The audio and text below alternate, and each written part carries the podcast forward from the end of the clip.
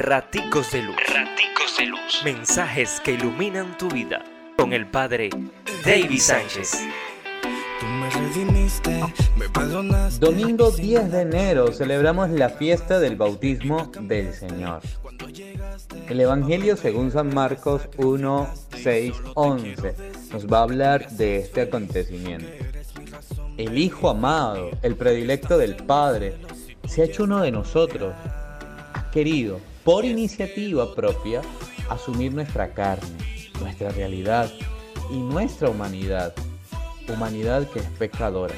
Él, siendo el Cordero Inmaculado que ha venido a salvar, a liberar y a purificarnos, no le bastó solo el hacerse uno de nosotros, sino que además vive su vida como la nuestra. Se solidariza con nuestra naturaleza pecadora para elevarnos a la gloria del Padre. Allí está Jesús de Nazaret, caminando en medio del pueblo, y no como un indiferente o como un extraño, o como quien está por arriba de los demás, no.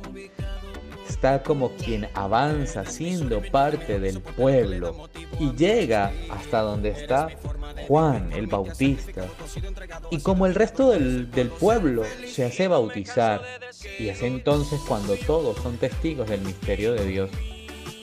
Ese cielo abierto que da paso al Espíritu Santo que viene a posarse sobre el Cordero de Dios que quita el pecado del mundo. Y además, el Padre toma la palabra desde las nubes del cielo para señalar a Jesús como el predilecto en quien Él se complace.